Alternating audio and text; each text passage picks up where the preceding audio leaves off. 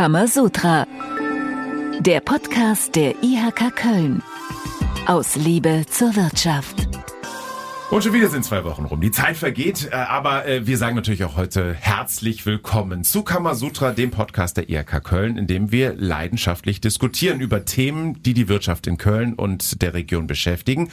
Und heute geht es um Mobilität. Vernetzt, multimodal, klimaneutral. Unser Verkehr der Zukunft heißt die heutige Folge. Und das sind unsere Talkgäste. Jürgen Weinziel ist da, geschäftsführender Gesellschafter von E. Weinziel, Omnibus Touristik GmbH. Und er ist vor allen Dingen auch Mitglied im Mobilitätsausschuss der IHK Köln und auch noch Vorsitzender des Verbandes der Omnibusunternehmer NRW. Also wenn einer was über Mobilität weiß, dann er. Jürgen, herzlich willkommen. Guten Morgen. Kurze Frage. Äh, Jürgen, seit 50 Jahren bist du im Geschäft, kennt sich natürlich in Sachen Mobilität bestens aus. Ähm, warum macht der Job, warum macht die Branche immer noch Spaß?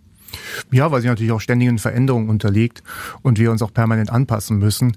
Gerade bei der Klimaproblematik ist der Bus ja doch in einer guten Rolle und das macht dann Spaß, daran auch mitzuarbeiten. Wir sprechen natürlich auch über die Veränderungen und wir freuen uns äh, über den nächsten Gast. Hendrik Pilatzki ist da. Er ist IHK-Vizepräsident, Geschäftsführer der August Jäger und Nachfolger GmbH und er erzeugt, handelt und äh, liefert äh, Lebensmittel und Non-Food-Produkte an Großverbraucher, zum Beispiel ähm, auch an Kitas und vor allen Dingen er besitzt auch Tankstellen im Bergischen und Oberbergischen. Hendrik, äh, was stand heute auf dem Speiseplan in der Kita? Fiese oh, Frage zu Beginn. Ja, das ist tatsächlich schwierig. Ich habe äh, diesen Plan äh, diese Woche noch gar nicht gesehen, aber ich werde mir heute Abend berichten lassen, weil alle meine Kinder natürlich in verschiedenen Schulformen ähm, dieses äh, leckere Menü heute probieren dürfen. Und was alle Autofahrer interessiert, ähm, sinken die Preise der, von Benzin weiter? Momentan sind wir eher auf dem sinkenden Ast. Äh, wir schauen mal, wo wir uns einpendeln. Wir schauen mal, wo wir uns einpendeln und wir schauen mal, was wir heute alles noch so erfahren von Hendrik Pilatzki. Und der dritte im Bunde heute unter unseren Gästen ist äh, Dr. Uwe Vetterlein. Er ist der Hauptgeschäftsführer der IHK Köln. Er ist Stammgast bei uns im Podcast. Uwe, herzlich willkommen. Hallo zusammen. Lasst uns direkt reingehen in die Thematik. Äh, wie sieht der Verkehr der Zukunft aus? Wie sieht die Mobilität der Zukunft aus? Was muss man dabei beachten? Und wir beginnen mit einer These der IHK-Präsidentin Nicole Grünewald. Kann man sagen. Mobilität ist eines der klaren Zukunftsthemen. Deshalb darf man die Mobilität der Zukunft nicht ideologisch angehen und man muss die Wirtschaft immer mitdenken. Uwe, was heißt das, dass man die Wirtschaft auch beim Verkehr immer mitdenken muss? Hast du ein konkretes Beispiel für uns? Ja, das naheliegendste Beispiel, das auch alle kennen, auch der Joghurt muss irgendwie ins Supermarktregal kommen. Die Lebensmittel müssen in die Restaurants kommen. Das, der Sprit muss an die Tankstelle kommen. Die Chemie braucht die Vorprodukte, ob über Schiff, über die Eisenbahn, über die Pipeline. All diese Dinge sind logistische Prozesse, von denen wir alle leben, solange wir arbeitsteilig arbeiten. Und das ist natürlich ein Thema, was die IHK beschäftigt. Es gibt auch einen eigenen Ausschuss dafür, für die Mobilität. Was ist da der IHK und den Unternehmen vor allen Dingen wichtig? Gerade, dass man immer auch den Güterverkehr, den Warenverkehr, auch übrigens die Zustellung der ganzen vielen Päckchen mitdenkt und dass man ein Gesamtkonzept hat, dass man Infrastruktur baut, die auch funktioniert, wir merken ja alle, es knappst überall, es ist alles marode. Und wir wollen natürlich, dass wir alle Verkehrsträger vernünftig planen und integriert denken. Und dazu gibt's auch ein schönes neues Stichwort, das heißt Sustainable Urban Mobility Plan. Das ist ein Verfahren, dem sich die Stadt Köln unterziehen will, was wir super finden, weil dort tatsächlich über ernsthafte Beteiligungsverfahren nachgedacht wird. Wie nehmen wir die Leute mit? Wo wirklich integriert gedacht wird. Und zwar nicht nur für die Stadt Köln, sondern wir haben ja jemanden aus dem Bergischen dabei. Auch dort wollen die Pendler in die Stadt kommen, die Güter müssen in die Stadt kommen. Und wo wir über ein Gesamtkonzept nachdenken, wo ÖPNV, gerne auch der Radverkehr, gerne aber auch Auto und Schiene und auch der Luftverkehr gut miteinander verzahnt werden. Man muss es ganzheitlich denken. Man kann nicht einfach nur sagen, äh, auf dem Reißbrett irgendetwas planen. Es muss tatsächlich den Praxistest äh, bestehen und wir haben häufig Beispiele, wo auf dem Reißbrett alles sehr, sehr schön aussieht. Insbesondere Städte und Kommunen wünschen sich einen, ähm, einen Ort, äh, wo man zusammenkommt, äh, wo das Thema Innenstadt äh, aus verschiedenen Blickwinkeln bespielt wird, wo Verweilen, äh, Gastronomie ja große Bestandteile äh, des zukünftigen Innenstadtplans sind. Und ähm, da muss man, äh, wie Uwe gesagt hat, äh, ganzheitlich denken. Die Ware, die dort verspeist wird, muss irgendwie dahin kommen und nicht nur in einem Zeitfenster von eins bis zwei Stunden und auch nicht mit ganz kleinen Parkbuchten, äh, wo immer nur ein LKW gleichzeitig oder ein parken kann äh, und die komplette Belieferung damit blockiert. Hendrik und Jürgen, ihr seid aus der Wirtschaft. Wir haben jetzt eben darüber gesprochen, dass man in Sachen äh, Mobilität, in Sachen Verkehr, Wirtschaft mitdenken muss. Passiert das bislang ausreichend aus eurer Sicht? Na, wir haben ja gerade im Busbereich ein extremes Negativbeispiel. Die Stadt Köln hat sich vor Jahren entschieden, als praktisch einzige Stadt in Deutschland, sich vom Fernbusmarkt zu verabschieden, indem man keinen Innenstadthalt Fernbussen erlaubt hat. Und das zeigt ja eindeutig, dass man den eigentlich ökologisch gesehen gutes, das gute Verkehrsmittel Bus an der Stelle nicht ordentlich behandelt hat ökologisch gesehen gutes Verkehrsmittel Bus. Das nehmen wir schon mal mit, da sprechen wir gleich drüber. Hendrik, gibt's ähm, bei dir Punkte, wo du sagst, in der Vergangenheit wurde da ganz klar an der Wirtschaft vorbeigedacht? Ja, es gibt ganz klare Beispiele, äh, wo Lkw-Fahrer auf mich zukommen, die eine Parkknolle äh, Knolle bekommen haben ähm, und sagen, ja, was soll ich tun? Was soll ich tun? Ich muss diesen Gast bis 10 Uhr anliefern. Ich muss hier jetzt stehen bleiben. Ich habe ähm, Temperaturvorgaben. Ich kann mit dem Rollbehälter nicht quer durch die Innenstadt rollen. Ich habe kurze Wege zur Küche. Ja, und äh, ich musste jetzt in zweiter Reihe stehen bleiben. Es ging nicht anders. Ja, ich habe einen Fahrradweg, der dort entlang geht, kurzzeitig blockiert, weil die Haltebucht schon seit mehreren Stunden blockiert ist. Ja, und äh, die Aussage dann des ähm, ähm, ja, des Ordnungsamtes sagt, ja, dann müssen Sie uns anrufen, dann schleppen wir die Wagen ab. Aber ähm, so lange kann sicherlich kein Mensch warten, weil ansonsten würden die Touren durcheinander gehen. Aber da war für einen kompletten Innenstadtbereich waren zwei Haltebuchten. Das reicht hinten und vorne nicht, insbesondere wenn man die Zeit der Anlieferung äh, sieht, wo die Fahrzeuge dort dann parken sollen und dürfen nur. Ja, das kann ich ergänzen, auch in Bezug auf Schulbusse in Köln. Wir haben viele Schulen, die sind eigentlich ähm, gar nicht mehr anfahrbar. Äh, wenn man dort äh, steht, behindert man immer in der Regel heutzutage ganz viele Radwege. Und äh, wir haben das auch der Stadt erklärt. Wie sollen wir das eigentlich handeln? Aber da gibt es keine ordentlichen Lösungen für. Und ich glaube, das ist wirklich ein Beispiel, wo man sagen muss, da wird an, an der Realität vorbeigeplant. Dann muss an jeder Schule eine Schulbushaltestelle eingerichtet werden, aber die muss dann auch entsprechend freigehalten werden. Das ist wahnsinnig mit viel Aufwand verbunden, aber der muss halt letztendlich auch umgesetzt werden, sonst ist, ist das alles nicht mehr ähm, umsetzbar. Das hat jetzt was mit äh, der Verkehrsplanung der Stadt zu tun. Ich möchte aber noch ein bisschen ja auf die Infrastruktur zu sprechen kommen. Das ist natürlich auch ein ganz wichtiger Punkt, wenn es um Mobilität der Zukunft geht. Und vor allen Dingen hat man sagen wir mal so, als Autofahrer hier in der Region hat man immer ein bisschen das Gefühl, wenn man noch ein bisschen in Deutschland rumkommt, dass es hier schon im Moment extrem viele Baustellen gibt, viele Nadelöhre, viel Stehen. Das ist irgendwie in anderen Regionen anders, habe ich das Gefühl. Was sagt der absolute Experte, Jung? Auch du bist natürlich, äh, oder die Kollegen sind auch viel unterwegs. Ist es hier in Köln und in der Region ein bisschen schwieriger? Ja, ich glaube, gefühlt ist Köln immer eine Dauerbaustelle. Ich finde aber, dass wir uns momentan auch selber das Leben schwer machen, indem wir gut funktionierende Straßen plötzlich so umbauen, dass sie dann nicht mehr funktionieren, dass wir was mein, welche meinst du konkret? Ja, ich sehe zum Beispiel halt die Vorgebirgsstraße, die einspurig gemacht worden ist bei der Überführung über die Silverinsbrücke. Dort gibt es jetzt praktisch zu jeder Tages- und Nachtzeit Rückstau bis zu den Ringen. Das gab es früher nicht. Da war die durchgehend zweispurig, da war es eine gut zu befahrende Straße. Das ist halt jetzt ähm, zugunsten eines Radwegs verändert worden. Das ist auch sicherlich alles gut gemeint, aber ich finde, wenn man dann feststellt, ähnlich wie in Düsseldorf, da gab es ja auch mal diese Umweltspur, die dann nachher einen Stau bis auf die Autobahn produziert hat. Da hat man dann irgendwann erkannt, das macht keinen Sinn, das müssen wir verändern. Und so, glaube ich, müsste man jetzt auch mal erkennen, ähm, gut funktionierende Straßen äh, zu blockieren, das ist keine Verkehrspolitik. Das geht dann sicherlich äh, auch den Autofahrer wirklich enorm auf die Nerven. Und wenn ich das jetzt mal auch auf den Linienverkehr übertrage, wir fahren ja selber seit Unternehmensgründung vor fast 60 Jahren unentwegt für die Kölner Verkehrsbetriebe im Auftrage. Und da fahre ich halt auch selber schon mal, wenn Personalmangel ist, mal eine Stunde.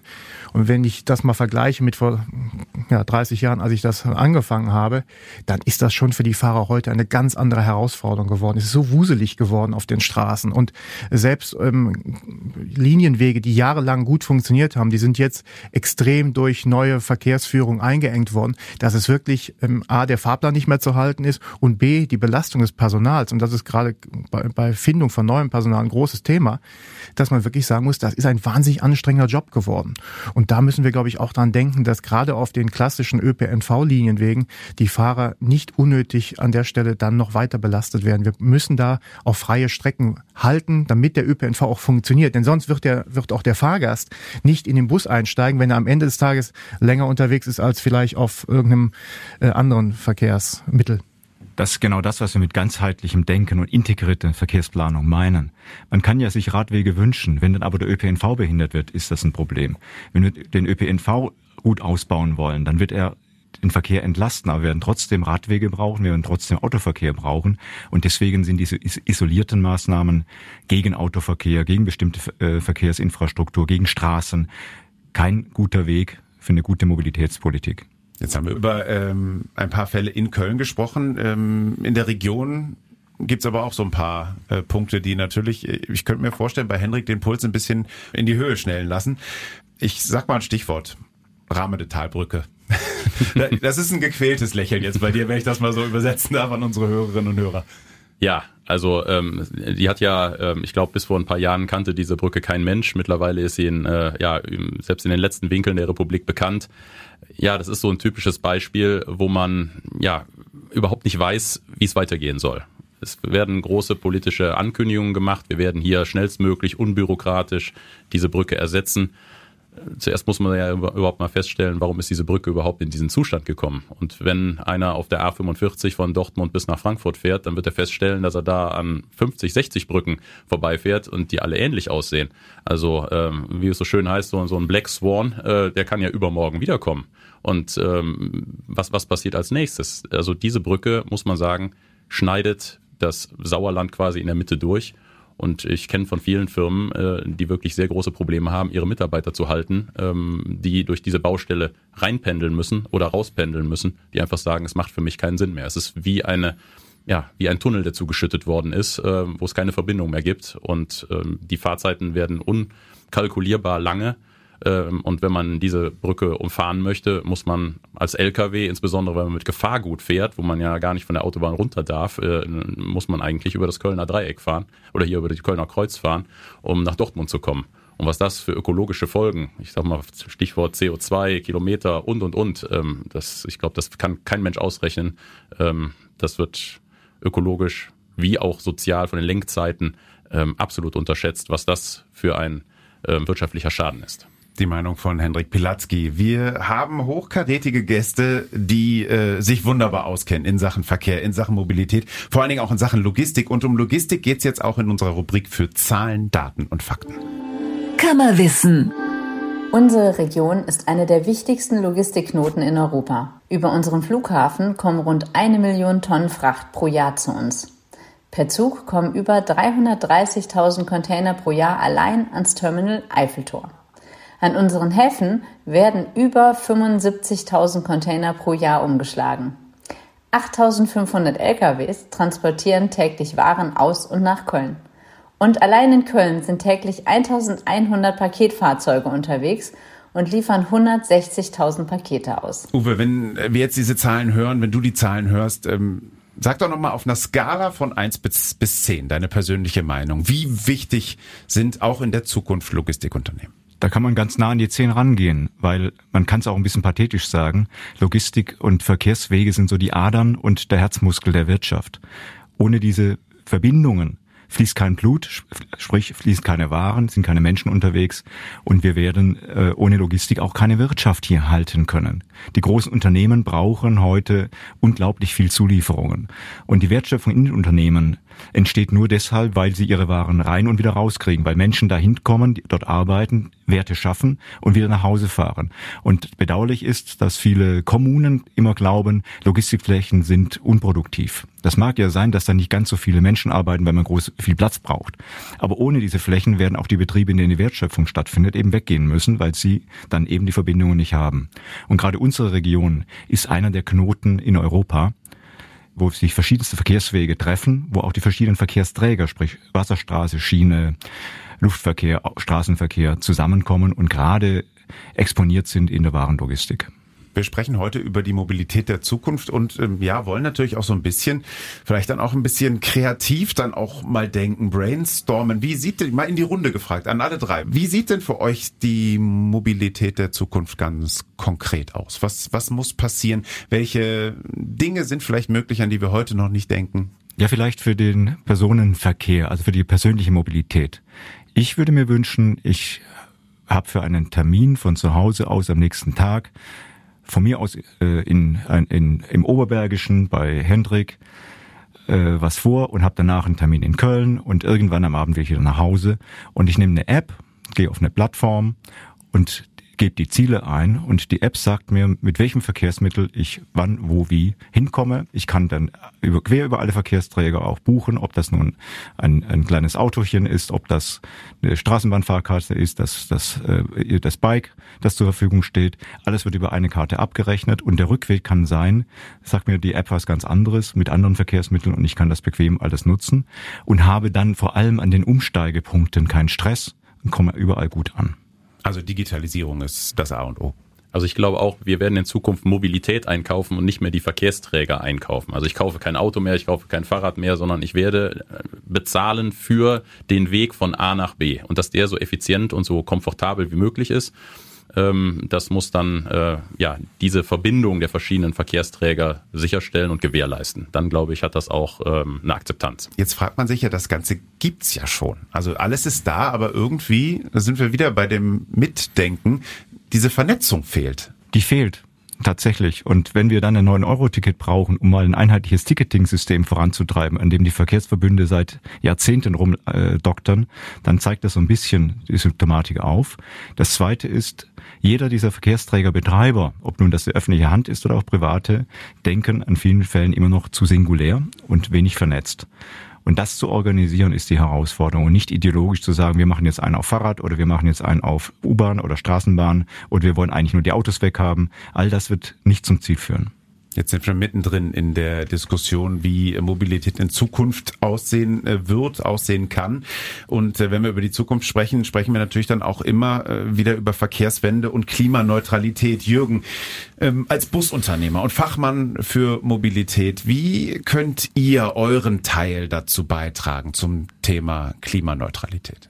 Also der Bus hat natürlich grundsätzlich schon seit seit Jahren gute Zahlen, sogar vom Bundesumweltamt bestätigt. Das hast du eben schon gesagt. Der Bus ist das umweltfreundliche. Genau, bezogen auf den Energiebedarf pro Person und bezogen auf die CO2-Ausstoß pro Person ist der Bus eh schon in der Pole Position.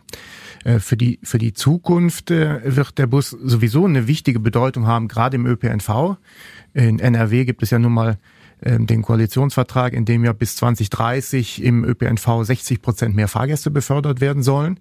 Das wird in erster Linie über den Bus nur geschehen können, denn wir wissen ja, wie lange Infrastrukturbauten dauern. Äh, bei der Straßenbahn sind wir ja schnell bei Jahrzehnten.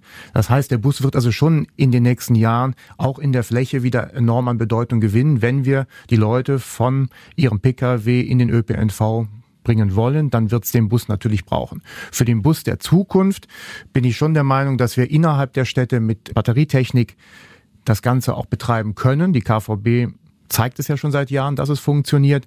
Für weitere Strecken glauben wir in der Branche wird nur das Thema Wasserstoff uns weiterbringen, weil wir nicht glauben, dass wir jemals Busse besitzen werden, die eine solche Batteriekapazität mitführen können, um tatsächlich 600, 700 Kilometer am Stück fahren zu können und äh, mit dem Reisebus alle drei, vier Stunden irgendwo an einer Ladesäule stehen mit 40, 50 Menschen. Das ist eine Variante, die würde ich nun gänzlich ausschließen. Das wird nicht funktionieren.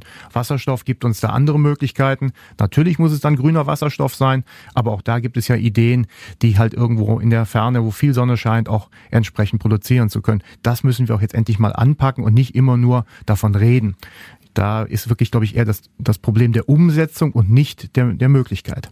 Henrik, wie ist das auf dem Land? Da haben wir jetzt nicht nur die kurzen Distanzen. Ist da äh, das theoretisch trotzdem vorstellbar batteriebetrieben oder geht's da auch eher in Richtung Wasserstoff? Ich glaube, wenn man im Bereich des ÖPNVs nachdenkt, ähm, wird das sicherlich auch im Bergischen äh, funktionieren. Wir haben da zwar ein paar mehr Berge, äh, da muss die Batterie vielleicht ein bisschen stärker ausgeprägt sein, aber die Wege sind auf jeden Fall sicherlich auch mit batteriebetriebenen Fahrzeugen äh, dort möglich wenn wir dich jetzt schon mal hier haben, Hendrik, du, du besitzt auch ein paar Tankstellen im äh, Oberbergischen. Jetzt haben wir eben über, über ähm, ÖPNV gesprochen. Sprechen wir mal über uns alle, wenn wir uns fortbewegen in, in Autos, höchstwahrscheinlich in der Zukunft dann in E-Autos. Sprich, du weißt, worauf ich hinaus will. Äh, man braucht die Infrastruktur, um die Autos zu laden. Ähm, warum kannst du nicht einfach mal ein paar Stromtankstellen, Zapfsäulen äh, aufstellen, mehr als bisher?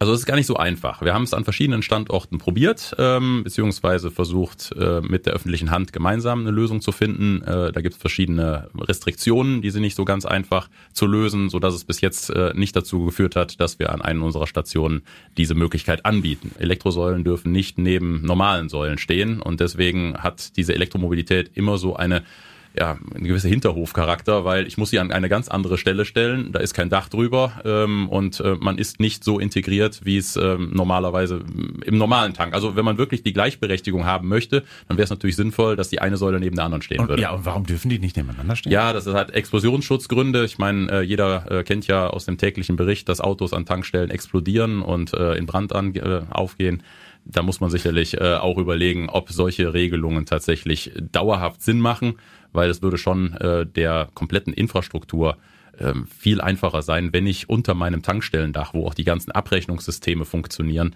äh, wo die ganzen Leerrohre liegen, wenn ich dort die Möglichkeit hätte, Elektroladesäulen ähm, neben konventionellen Säulen zu betreiben. Also scheint äh, wirklich noch viele Baustellen zu geben, äh, um vorwärts zu kommen auf dem Weg in die Mobilität der Zukunft. Aber lass uns doch mal so ein paar konkrete Punkte nennen, die jetzt schnell passieren müssen, damit wir tatsächlich vorwärts kommen, damit es klappt mit der Mobilität der Zukunft. Was ist für euch Top Number One? Was muss passieren, Jürgen? Ja, ein klares Bekenntnis der Politik auch zum Wasserstoff. Das vermisse ich derzeit, wird gerne die Elektromobilität als die einzige Lösung definiert, nach dem Motto, die haben wir jetzt und die müssen wir jetzt auch zur Gänze umsetzen. Aber ich glaube, mit Wasserstoff bekommen wir auch die realistische Chance äh, für Lkw und für Bus, die in Langstrecke unterwegs sind, ein adäquater ähm, Antriebsmöglichkeit zu schaffen. Und äh, dafür braucht es aber ein klares Bekenntnis zum Wasserstoff, damit der auch günstig produziert werden kann, grün produziert werden kann, damit wir auch die ökologischen Ziele erreichen. Aber ich behaupte, ohne Wasserstoff werden wir das nicht schaffen. Uwe, deine Forderung. Wir müssen unsere Infrastruktur aus- und umbauen. Wir müssen wieder die Verkehrswege in Ordnung bringen. Wir müssen gerade dort, wo wir die Mobilitätswende wollen, sie auch vernünftig gestalten. Und das erfordert viel Geld. Das erfordert auch viel Geld, eine massive Investition in den öffentlichen Nahverkehr und in Köln insbesondere auch der Bau der U-Bahn. Wasserstoff, Ausbau der Infrastruktur. Hendrik, jetzt dein Punkt. Ganz wichtig, unideologisch an die Sache rangehen. Es ist ein gesamtheitliches Thema, es betrifft die gesamte Gesellschaft und in diesem Zusammenhang müssen auch alle gesellschaftlichen Gruppen mitbedacht werden und müssen gleichberechtigt in diese Entscheidungsfindung mit aufgenommen werden. Und dann muss man gemeinsam die für die gesamte Gesellschaft beste Lösung finden. Dann können wir uns auf einen breiten Konsens freuen und können den dann wahrscheinlich auch mit der äh, gebotenen Eile, die diese Verkehrswende ja ähm, erreichen muss, dann auch durchsetzen, wenn man breiten gesellschaftlichen Konsens finden. Ich glaube, äh, wenn man zu ideologisch an die Sache rangeht, grenzt man Teile der Gesellschaft aus. Und äh, das ist sicherlich für äh, die Mobilitätswende dann eher Gift als ein Beschleuniger. Haben wir noch Platz für einen vierten Wunsch? Natürlich. Wir müssen an das Personal denken. Wir müssen sehen, dass wir Menschen auch für diese Jobs begeistern in der Logistik und auch bei uns äh, hinterm Lenkrad für die Personenbeförderung. Und ich glaube, die Menschen brauchen auch Wertschätzung. Und wenn ich sehe, wie wir manchmal auch mit dem Personal umgehen, auch indem wir sie in Verkehrssituationen hineinmanövrieren, die einfach nicht mehr haltbar sind. Wenn ich sehe, dass für Lkw-Fahrer keine ordentlichen Parkplätze an, an Rasthöfen bestehen, dass sie keine vernünftigen Möglichkeiten haben, äh, sich auch dort zu duschen und frisch zu machen. Ich glaube, da müssen wir auch ran, weil wenn wir nicht die Menschen haben, die vorne links sitzen, sei es beim Lkw, sei es beim Bus, sei es auch beim Taxi, dann werden wir das alles nicht schaffen. Wir brauchen Menschen für diese Jobs und da wäre mir ganz wichtig, dass wir wirklich auch begreifen, dass diese Menschen wichtig sind für, für die Gemeinschaft vier Punkte, die dabei helfen sollen, dass wir möglichst schnell die Mobilität der Zukunft auf den perfekten Stand bringen. Dankeschön für die Diskussion. Vielen Dank, äh, Jürgen Weinziel. Vielen Dank, Hendrik Pilatzki. Vielen Dank, Uwe Vetterlein. Vielen Dank für die Diskussion. Und äh, wie immer am Ende einer Kamasutra-Ausgabe hier noch die Termine der nächsten Woche. Kann man machen. 6. Dezember. Online-Info. Neues im Kreislaufwirtschaftsrecht. 7. Dezember. Webinar. Was Sie bei Importen beachten müssen. 8. Dezember. Online-Info. So rekrutiere ich Fachkräfte aus dem Ausland. 9. Dezember. Webinar. Ihre Orientierung im Gründungsdschungel.